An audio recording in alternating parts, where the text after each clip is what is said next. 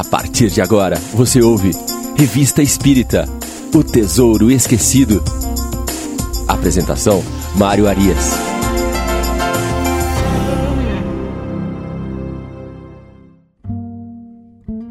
Olá, estamos de volta com o programa Revista Espírita O Tesouro Esquecido. Retornamos ao mês de abril de 1858.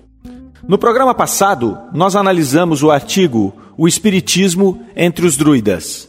Nesse artigo, Kardec faz uma relação entre as similaridades encontradas na antiga religião dos druidas com a doutrina espírita.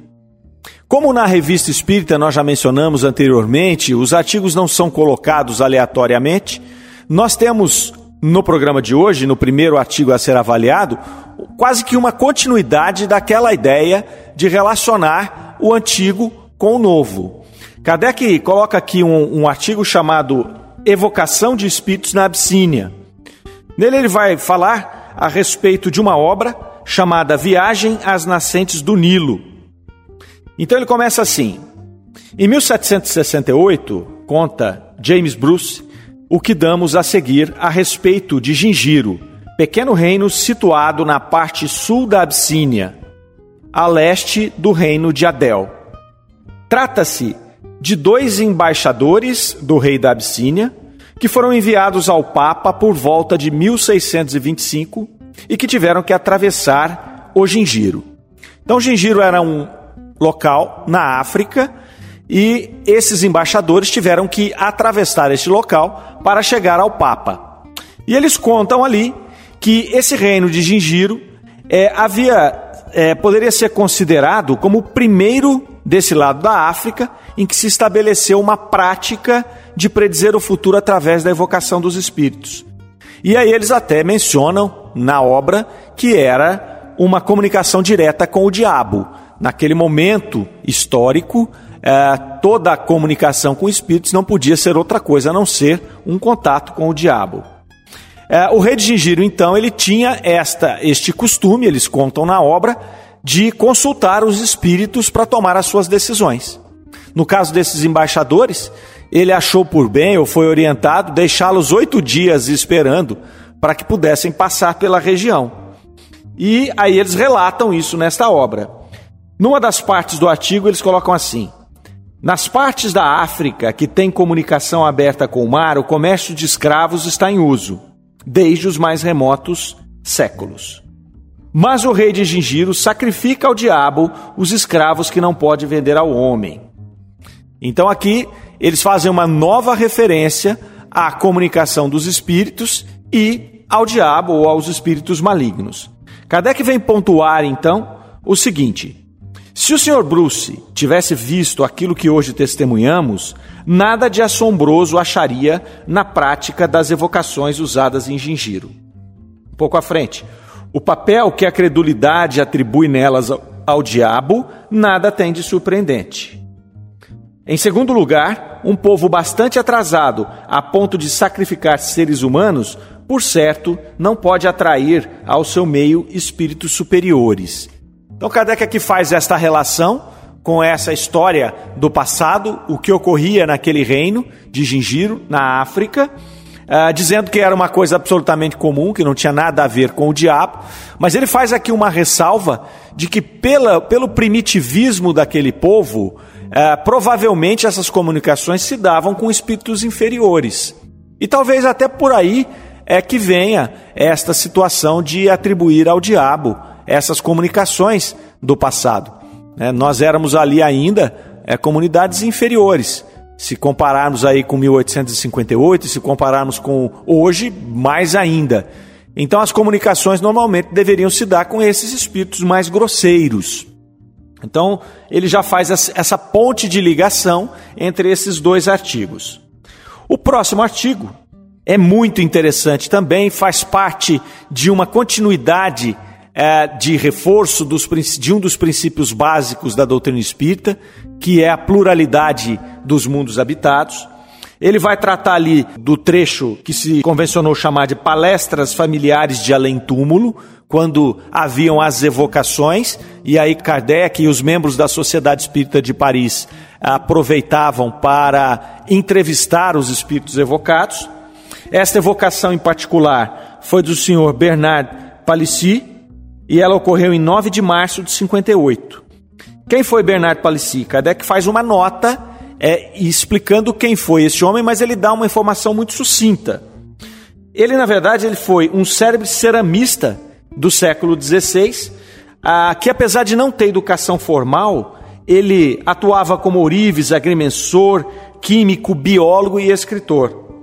Ele ficou muito famoso porque ele trabalhou durante 16 é, anos para conseguir imitar a porcelana chinesa.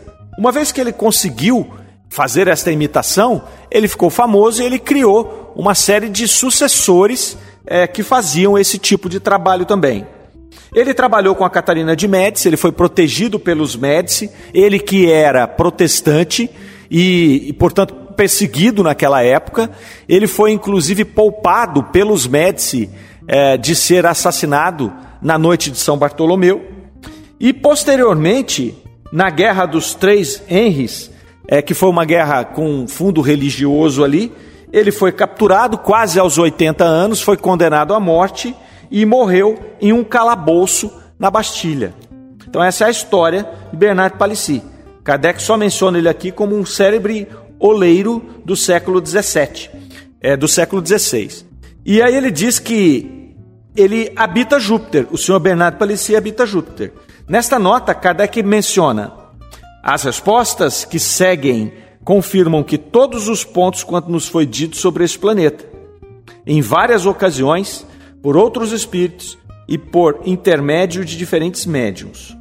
Pensamos que serão lidas com interesse, como complemento do quadro que traçamos em nosso último número. A identidade que apresentam com as descrições anteriores é um fato notável que vale pelo menos como uma presunção de exatidão. Essa última frase de Kardec aqui é bem interessante. A identidade que apresentam com as descrições anteriores é um fato notável que vale pelo menos como uma presunção de exatidão.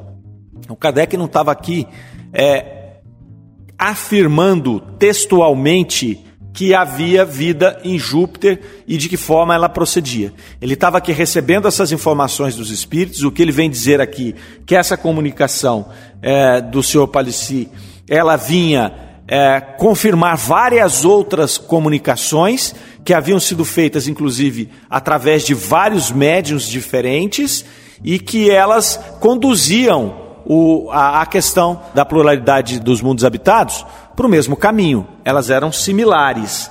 E aí ele vai discorrer a respeito desta vida em Júpiter, uma vez que o senhor Palissy habitava este planeta, e ele vai tentar vasculhar como era a vida, como era a situação nesse planeta. Aqui a gente faz um pequeno parêntese para poder novamente é, convidar o leitor a refletir sobre essa questão dessas informações dos espíritos, porque nós somos, como espíritas, muitas vezes questionados é, com relação a estas afirmações ou colocações, é, principalmente contidas na revista espírita. As pessoas dizem: olha, poxa, vocês espíritas são aqueles que acreditam que há vida em Marte, nós já enviamos a sonda para lá e não existe vida em Marte. Então, isso causa para nós algum desconforto que nós temos que muitas vezes é, refletir a respeito. Já tivemos oportunidade nesse programa de falar sobre isso e tecer alguns comentários que são opiniões nossas próprias que podem aí compor o arcabouço de raciocínios do, do ouvinte. Uma das coisas que a gente coloca aqui é a dificuldade de nós concebermos uma vida orgânica nos moldes da nossa, sobretudo em Marte, que seria, segundo os espíritos, um planeta inferior ao nosso. Por que essa dificuldade?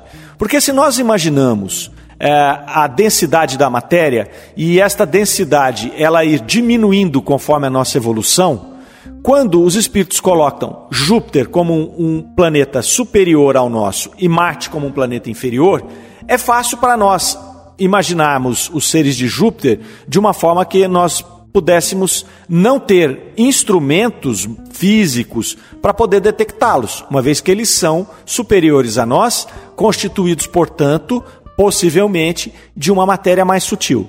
Quando nós olhamos para trás, para Marte, e nós imaginamos que eles são compostos é, de uma matéria mais densa que a nossa, por serem é, menos evoluídos do que nós, fica difícil nós imaginarmos que nós vamos mandar, por exemplo, uma sonda, como os americanos já fizeram, para aquele planeta, e essa vai chegar ali e não vai detectar nada. Uma reflexão que nós fizemos outro dia no, no, num programa é, do qual participávamos foi que, ora, como funcionam as coisas materiais no nosso planeta? Quando nós vamos fazer uma construção, e eu citei naquela ocasião as pirâmides, o que é que nós fazemos? Nós retiramos o material para usar naquela construção do próprio planeta, naturalmente. Então, o que, que nós fazemos? Nós vamos até uma montanha, quebramos as pedras daquela montanha e fazemos aquela construção no caso aqui do exemplo, uma pirâmide. O mesmo se daria num planeta como Marte. Então, se houvessem ali habitantes na mesma constituição física que a nossa e que fizessem construções, provavelmente eles usariam os materiais do próprio planeta para fazer essas construções. Claro que depois você teria modificações ali, como nós temos com o cimento, como nós temos com o ferro, os vergalhões que hoje constroem as nossas edificações. Porém, se voltarmos lá nas pirâmides, elas não eram mais do que pedras extraídas da montanha empilhadas, tomando uma forma qualquer que se desejou naquele momento. Então nós temos essa dificuldade. E aí nós temos dois caminhos para avançar segundo o meu pensamento, o meu raciocínio.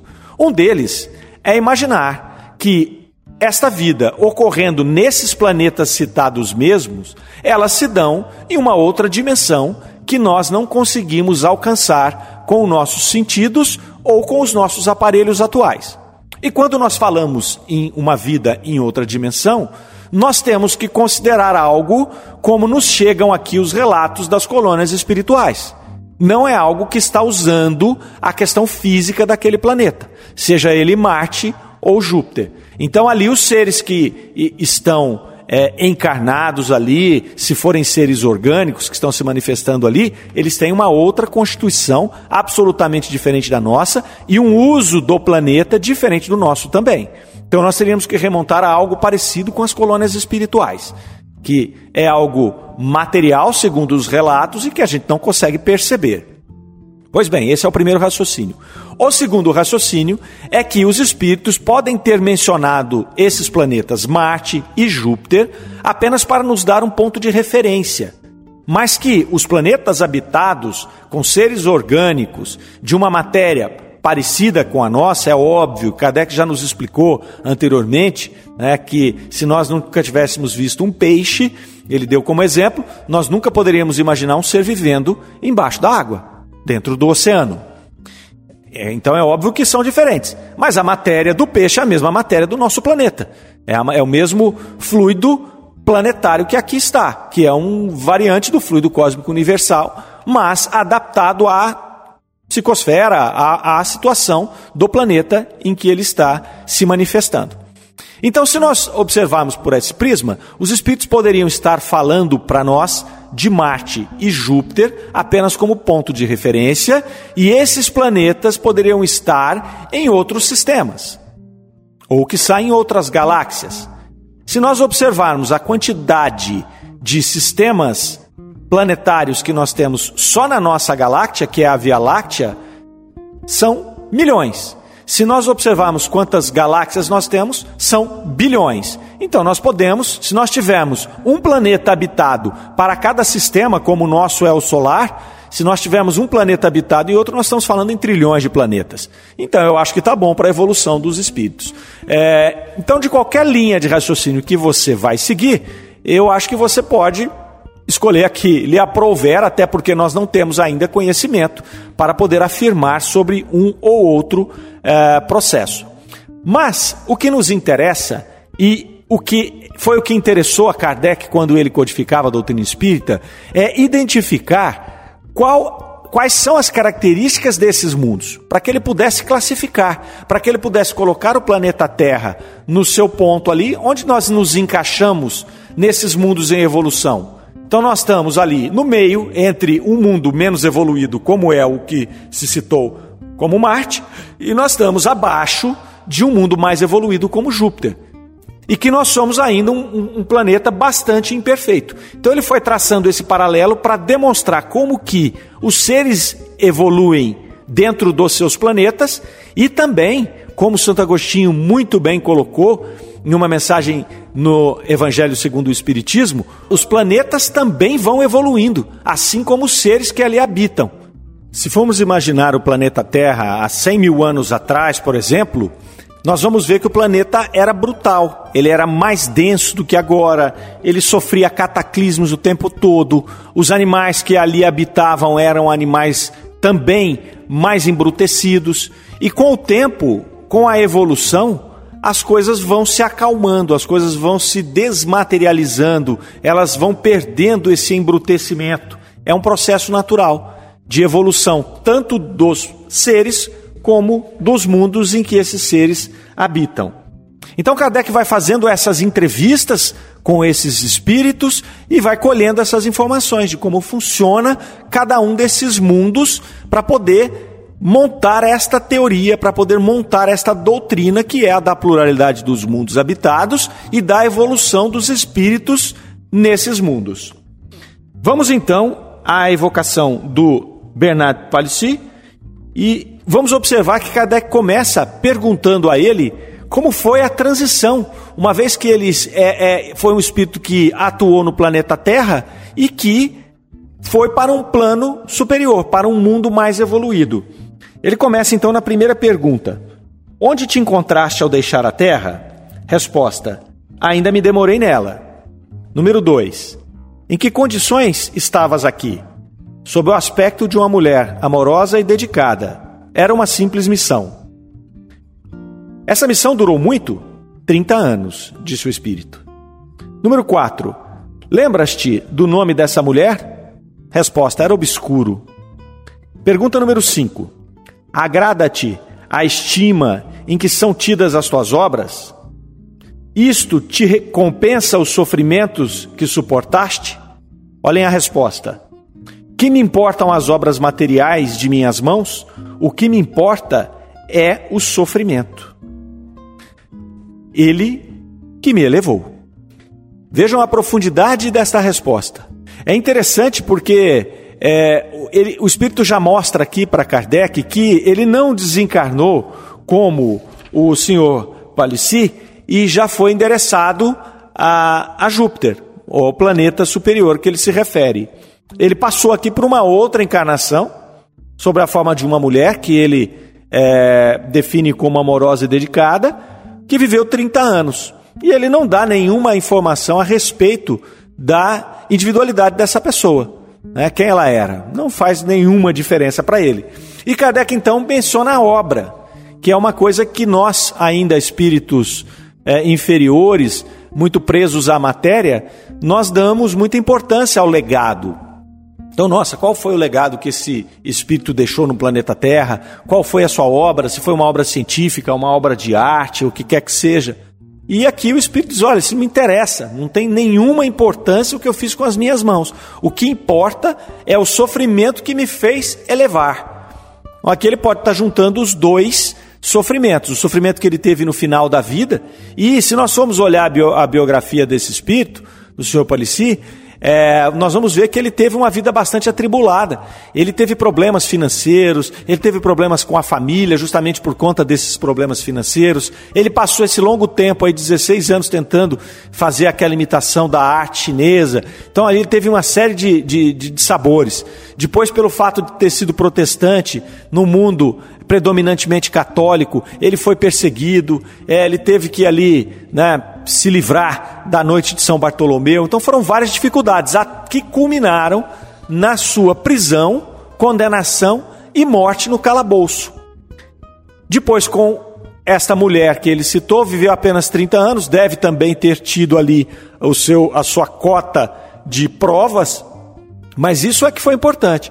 Foi isso aí que determinou a passagem dele para um plano superior. Não foi o que ele fez como artista.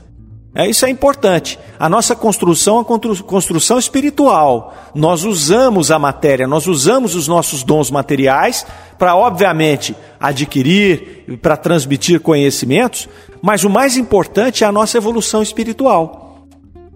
Isso aí é que vai determinar a nossa passagem ou não para um plano superior. Vamos à pergunta de número 6. Com que fim traçaste pela mão do senhor Vitorien Sardot os admiráveis desenhos que nos deste sobre o planeta Júpiter, onde habitais?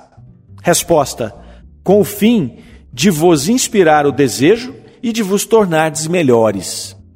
E aqui Kardec tem uma nota, tem, aliás, tem uma nota do editor aqui de rodapé, falando que Vitorien Sardot, médium psicógrafo que trabalhou com Allan Kardec, embora não soubesse desenho, foi instrumento para os esplêndidos desenhos, quadros de cenas de outros planetas. Foi membro da Academia Francesa e um dos mais fecundos comediógrafos franceses. Foi a nota do tradutor aqui. Então, Vitorien Sardot não era desenhista e ele desenhou mediunicamente esses quadros aqui que foram classificados como esplêndidos quadros de cenas de outros planetas. Então ele foi um instrumento que, mesmo sem ter o dom do desenho, conseguiu desenhar esses esplêndidos quadros. É um fato importante, uma nota que chama a nossa atenção e que faz com que a gente dê um destaque a ela aqui, é porque isto é uma comprovação da mediunidade. Porque desenhar não é uma tarefa fácil. Quem não tem o dom do desenho, eu, por exemplo, não tenho o dom, então o que eu consigo fazer é aquele patinho com o número 2, aquele gato com as bolinhas, é o que eu consigo fazer. É, então aqui é, esse indivíduo que não tinha o dom do desenho, ele, através de uma comunicação mediúnica, ele desenha cenas de outro planeta. Então já é difícil você, não tendo o dom do desenho, copiar alguma coisa. Você imagina você tirar uma cena de outro planeta, que com certeza tem diferenças muito fortes com relação ao que nós conhecemos aqui, o que nós vivemos, isso dificulta muito o trabalho mediúnico, quando os espíritos tentam passar uma ideia que nós não temos referência, por isso nós mencionamos ali a hipótese deles estarem se referindo a Marte e Júpiter para nos dar um ponto de referência, mas essa é uma hipótese apenas minha. Então, nós sempre precisamos aqui no planeta Terra, no nosso estágio evolutivo, de pontos de referência. É muito difícil para nós podermos descrever algo que a gente não tem vivência, que nós não temos conhecimento. E aí Kardec começa a esta entrevista aprofundando-se nas questões referentes ao planeta Júpiter, onde esse espírito é, dizia habitar. Ele começa perguntando sobre o estado físico do globo. Pergunta de número 8 aí. Pode-se comparar a temperatura de Júpiter à de nossas latitudes? Resposta: não. Ela é suave e temperada. É sempre igual, enquanto a vossa varia. Lembrai-vos dos campos elíseos, cuja descrição já vos fizeram. Olhem a pergunta de número 9. O quadro que os antigos nos deram dos Campos Elíseos seria resultado do conhecimento intuitivo que eles tinham de um mundo superior, tal como Júpiter, por exemplo? Resposta: do conhecimento positivo. A evocação permanecia nas mãos dos sacerdotes. Então aqui Kardec faz um link com o artigo anterior e com o artigo da semana passada, que nós analisamos da semana passada dos druidas. O Espírito vem dizer aqui que esse conhecimento dos campos elíseos, que foi o exemplo que ele deu, não era um conhecimento intuitivo, era um conhecimento positivo, obtido através das comunicações mediúnicas que os iniciados faziam nas suas evocações. Então é mais uma prova aqui, e Kardec faz esse link porque ele vai planejando os artigos para poder estruturar esse pensamento, ele vai fazer esse link com o passado dizendo que, olha, é, aquilo que a gente acha que era intuitivo, não, tinham ali iniciados fazendo comunicações mediúnicas já há séculos atrás. E aí continua esta investigação. Pergunta de número 10. A temperatura, como aqui, varia conforme a latitude? Resposta: não. Número 11. Segundo os nossos cálculos, o Sol deve aparecer aos habitantes de Júpiter num ângulo muito pequeno e, consequentemente, dar muito pouca luz. Podes dizer-nos se a intensidade da luz é ali igual à da Terra? ou se é menos forte? Resposta: Júpiter é cercado de uma espécie de luz espiritual em relação com a essência de seus habitantes. A luz grosseira de vosso Sol não foi feita para eles. Então aqui Kardec já demonstra uma certa estranheza com relação à comparação desses dois globos. Porque haviam essas, esses questionamentos na época. Ora, se nós sabemos que o Sol é um elemento fundamental para a nossa vida, como é que esse planeta que está longe do Sol, no caso de Júpiter é um planeta gasoso, como é que esse planeta pode ter vida? E aqui o Espírito vem dizer que o Sol faz uma diferença, não faz diferença essa distância do Sol, porque eles não usam a luz solar para a, a, a, da mesma forma que nós. Então aqui a gente já começa a fazer essa distinção. Então o que nós estamos tratando ali não é de uma matéria orgânica, de uma vida, de uma forma de vida como a nossa. Se nós olharmos pelo prisma de ser uma vida como a nossa, nós vamos obviamente ser objeto de ridicularização o tempo inteiro. Kardec continua: há uma atmosfera? Sim. Número 13. A atmosfera de Júpiter é formada dos mesmos elementos que a atmosfera terrestre? Resposta: não. Os homens não são os mesmos. Suas necessidades mudaram. Aqui ele já está dizendo que a constituição é diferente. A construção é diferente. Olha que interessante a pergunta número 14. Lá existem água e mares? Sim. A água é formada dos mesmos elementos que a nossa, mais etérea. Ora, existe água? Sim. Ela é formada dos mesmos elementos? Não, ela é mais etérea. É outro tipo de produto, é outro tipo de composição oriunda do fluido cósmico universal. Se nós formos observar, quando nós recebemos relatos de é, de colônias espirituais, quando ele diz que ali tem lago, ali tem é, grama, ali tem essas coisas todas, e muitas vezes a gente fala, poxa, mas como? Né? Como tem isso? Essa descrição que ele está dando é a mesma. Tem água? Ela tem. É igual a nossa? Não, não é, é diferente da, da, da nossa. Depois a 17. As plantas têm analogia com as nossas? Sim, mas são mais belas. Na 16, ele vai dizer assim: há vulcões? Resposta: não. Nosso globo não é atormentado como o vosso. Lá, a natureza não teve suas grandes crises. É a morada dos bem-aventurados. Nele, a matéria quase não existe. Muito interessante. Leva-nos a uma impossibilidade de compreensão. A matéria quase não existe. Então seria uma encarnação em um local onde a matéria é muito mais sutil que a nossa. Então, aquilo que nós imaginamos ser uma encarnação grosseira como a nossa, nós pegamos o nosso corpo, a gente vai lá, belisca, a gente sente dor. Você imagina que num planeta desse, quando ele já começou a dizer que a luz do Sol não é, não tem os mesmos efeitos e a mesma necessidade que o nosso planeta tem, que as águas são formadas de matérias diferentes da nossa, que é, nesse ambiente não há vulcões, o mundo já está evoluído, ele já não tem mais esses cataclismos, como nós mencionamos há pouco e nele a matéria quase não existe. Então é bastante interessante, porque ele vai mostrando para nós as diferenças entre esta matéria que nós conhecemos e a matéria desses mundos superiores, sejam eles onde estiverem, materialmente falando, a sua localização é, exata. Aí ele vai falar agora, começar um, um conjunto de perguntas relacionando com o estado físico dos habitantes de Júpiter é a pergunta de número 18. A conformação do corpo dos seus habitantes tem relação com a nossa? Sim, ela é a mesma. Então, o formato de um ser que nós vamos ver num mundo evoluído é o mesmo do nosso. É o humanoide, é o ser humano. Pergunta número 19. Podes dar-nos uma ideia de sua estatura comparada com a dos habitantes da Terra? Resposta: grandes e bem proporcionados, maiores que os vossos maiores homens. O corpo do homem é como a impressão do seu espírito, belo onde ele é bom. O invólucro é digno dele, não é mais uma prisão. É diferente então. Né? Nós estamos aqui encarnados numa prisão. Nós somos dependentes do nosso corpo físico. No caso ali, o invólucro é digno dele, não é mais uma prisão. E o corpo é como uma impressão do espírito. Então, a gente percebe que aquele corpo ali ele tem uma uma influência do espírito maior do que a nossa. A nossa, nós sabemos que nós temos ali o perispírito, que nós temos uma questão de molde, mas a genética é que vai fazer a diferença. Dificilmente você vai encontrar entre dois pais muito pequenos um filho muito alto, porque nós temos um componente genético. É claro que as exceções existem, mas nas reg na regra, o componente genético é que vai determinar isso. Pelo que ele nos está informando aqui, o corpo do homem é como a impressão do seu espírito. Então nós vamos ter ali olhando para um indivíduo, né, pelo, pela formação do corpo dele, nós vamos observar o espírito que está ali dentro, coisa que não acontece no nosso plano.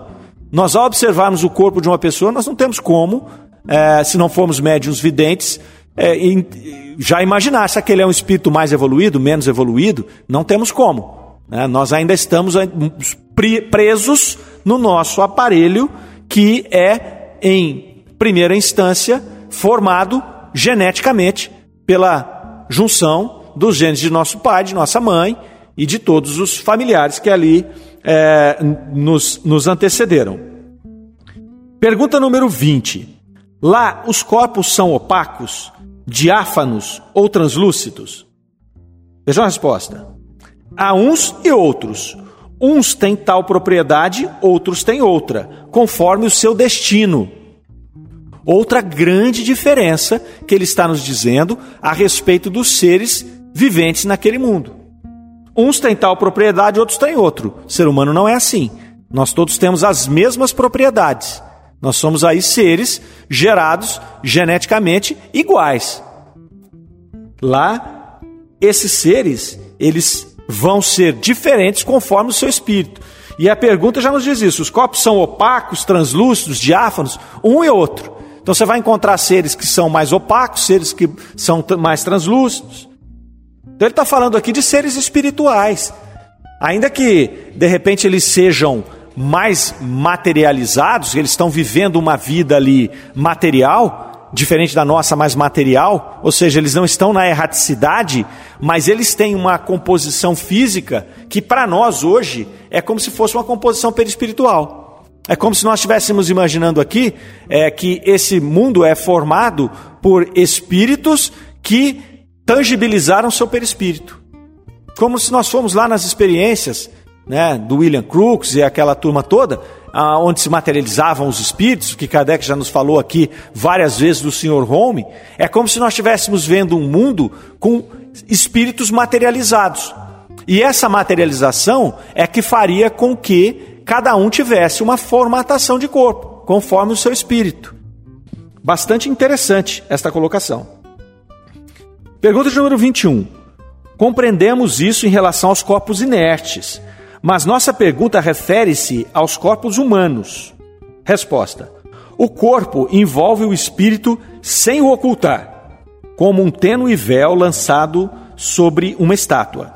Nos mundos inferiores, o envoltório grosseiro oculta o espírito aos seus semelhantes, mas os bons nada mais têm para se ocultar.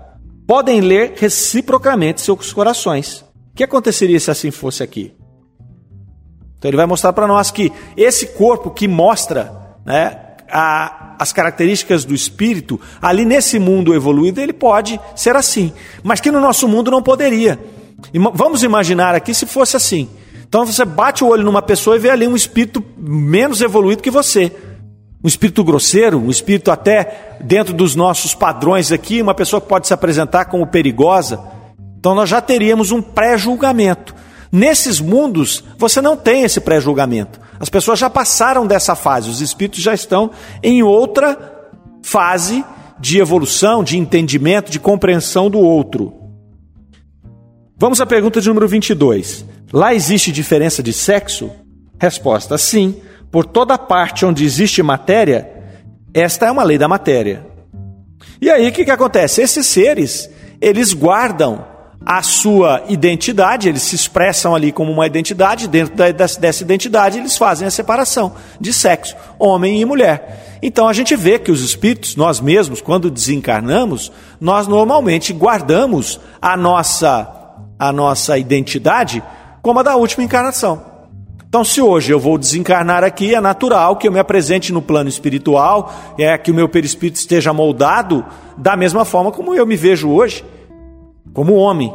E ali é o que ele diz que neste é, planeta mais evoluído que é Júpiter ocorre desta mesma forma. Uh, nós vamos então encerrando o nosso programa de hoje por aqui. Nós não terminamos de avaliar este artigo, nós vamos fazê-lo com muita calma. Vamos continuar na semana que vem, na pergunta aí de número 23, onde ele vai falar da alimentação desses espíritos. Depois ele vai discorrer sobre os animais de Júpiter. Depois ele vai falar do estado moral dos habitantes. E assim ele vai nos dando um panorama deste planeta em que esse espírito habita e também uma visão do que é um mundo mais evoluído que o nosso. É, então nós agradecemos a presença de todos, nós desejamos que vocês passem bem esta semana, que estejam conosco no próximo programa e fiquem com Deus. Você ouviu Revista Espírita O Tesouro Esquecido.